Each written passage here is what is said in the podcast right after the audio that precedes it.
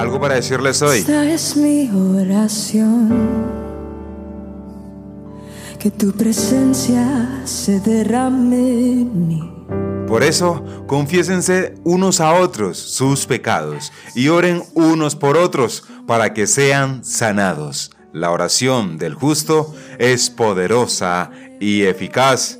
Santiago capítulo 5, versículo 16. Y entre tantas cosas que decir, sí, tengo algo para decirles hoy. Beneficios de la oración. Mis amados oyentes, ¿han pensado alguna vez en los beneficios de la oración? Tal vez no hayan pensado que la oración tiene beneficios como tal, o sí. Para muchos, la oración es simplemente un ritual religioso.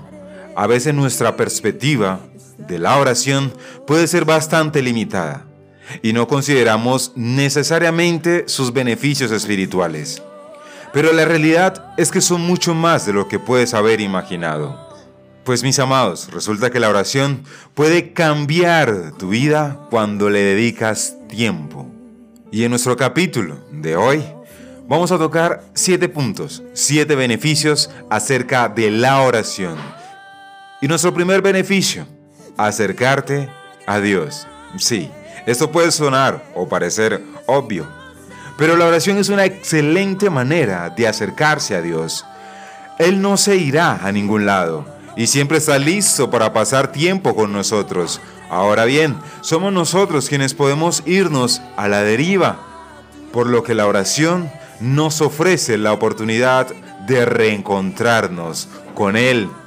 No importa lo que hayas hecho, Dios nos asegura que cuando acudimos a Él con un corazón sincero, podemos experimentar el perdón y la plenitud.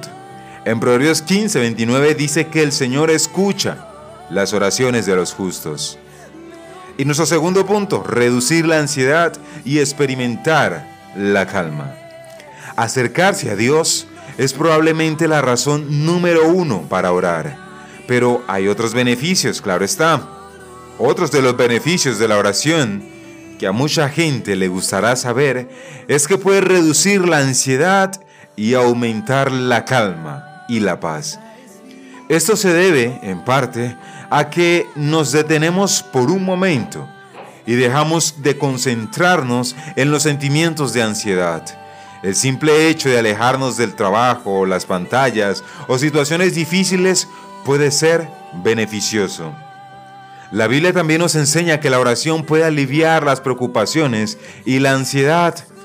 Por ejemplo, los versículos 6 y 7 del capítulo 4 del libro de Filipenses, que tantas veces hemos leído en este programa, dice, no se inquieten por nada, más bien, en toda ocasión, con oración y ruego, presenten sus peticiones a Dios y denle gracias.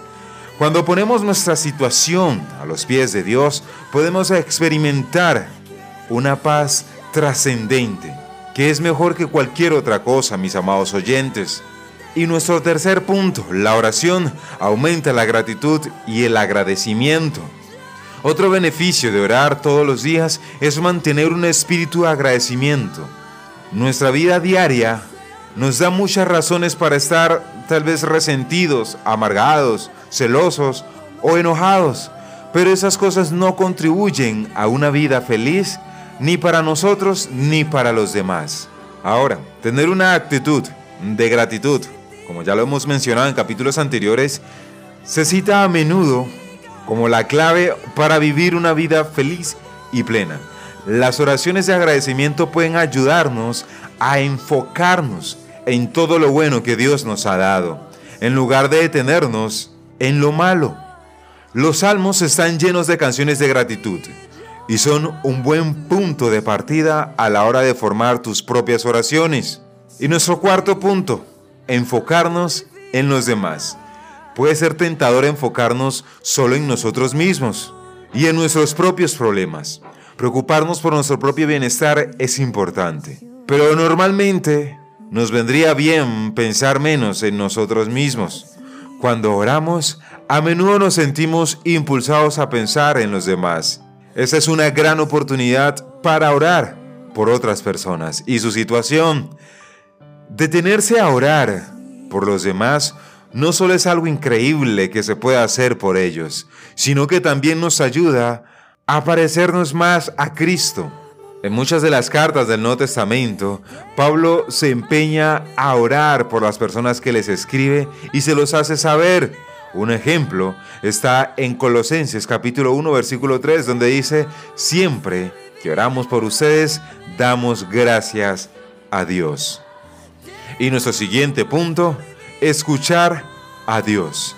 No solo podemos experimentar la presencia de Dios cuando oramos, sino que también podemos comunicarnos con Él. Muchas de las oraciones implican hablarle a Dios, pidiéndole cosas o dándole las gracias. A veces nos olvidamos de escuchar. Dios quiere comunicarse con nosotros y aunque esto no siempre signifique oír la voz de Dios audible, podemos oírle de otras maneras, con indicaciones e imágenes e incluso por medio de su misma palabra la Biblia. Y es que la Biblia hace varias promesas sobre lo que sucede cuando oramos a Dios, esperando una respuesta. En Lucas 11:10 dice, porque todo el que pide, recibe, el que busca, encuentra, y al que llama, se le abre. Y en Esdras 8:23 dice, ayunamos y oramos a nuestro Dios pidiéndole su protección, y Él nos escuchó. Y nuestro sexto punto, rechazar la tentación. Sí, resulta mis amados oyentes que evitar la tentación es imposible. Ignorarla es más fácil decirlo que hacerlo. Es fácil dejar que nuestra mente se detenga en cosas que no son útiles para nosotros. Ahora bien, la tentación en sí no es pecaminosa. Lo que importa es si cedemos a ella. Una de las mejores maneras de evitar esto es acudir a Dios y dedicar tiempo a la oración. La Biblia es clara al decir que la oración nos ofrece un escape de las cosas mundanas que no nos van a satisfacer. Colosenses 3.2 nos anima a concentrar nuestra atención en las cosas de arriba, no en las de la tierra. Y Filipenses 4.8 nos dice, consideren bien todo lo bueno, todo lo respetable, todo lo justo, todo lo puro, todo lo amable, todo lo digno de admiración, en fin, todo lo que sea excelente o merezca elogio. Esta es una excelente estrategia para evitar la tentación. Y nuestro último punto, mis amados oyentes, la oración produce milagros. El último beneficio de la oración que veremos hoy es el hecho de que la oración puede producir milagros. Aunque hay mucho de Dios que es un misterio, sabemos que los milagros ocurren, ya sea la sanidad de una enfermedad, el pago de deudas financieras o la restauración de relaciones. Hay muchas historias en las que Dios hace milagros y normalmente ocurren por medio de la oración. La Biblia incluso dice que hay poder en orar juntos o como cuerpo. En Mateo 18:20 Jesús dice, donde dos o tres se reúnen en mi nombre, allí estoy yo, en medio de ellos. Ahora te pregunto, mi amado oyente, ¿hay alguna área de tu vida en la que te gustaría que Dios hiciera un milagro? Pues te invito a presentar esa área en oración delante de Dios. Porque la invitación hoy y durante todo este mes será pasar tiempo de calidad con Dios, tiempo en oración, ya sea en grupo y por supuesto también a solas con Dios. Habla con Dios, cuéntale a Él, pero hazlo con fe, sabiendo que Dios es bueno y para siempre es su misericordia y que Él escuchará tu clamor y obrará conforme sea su voluntad. Mis amados, eso tenía para decirles hoy. Dios les bendiga grandemente. Soy Bill Jones y esto fue algo para decirles hoy.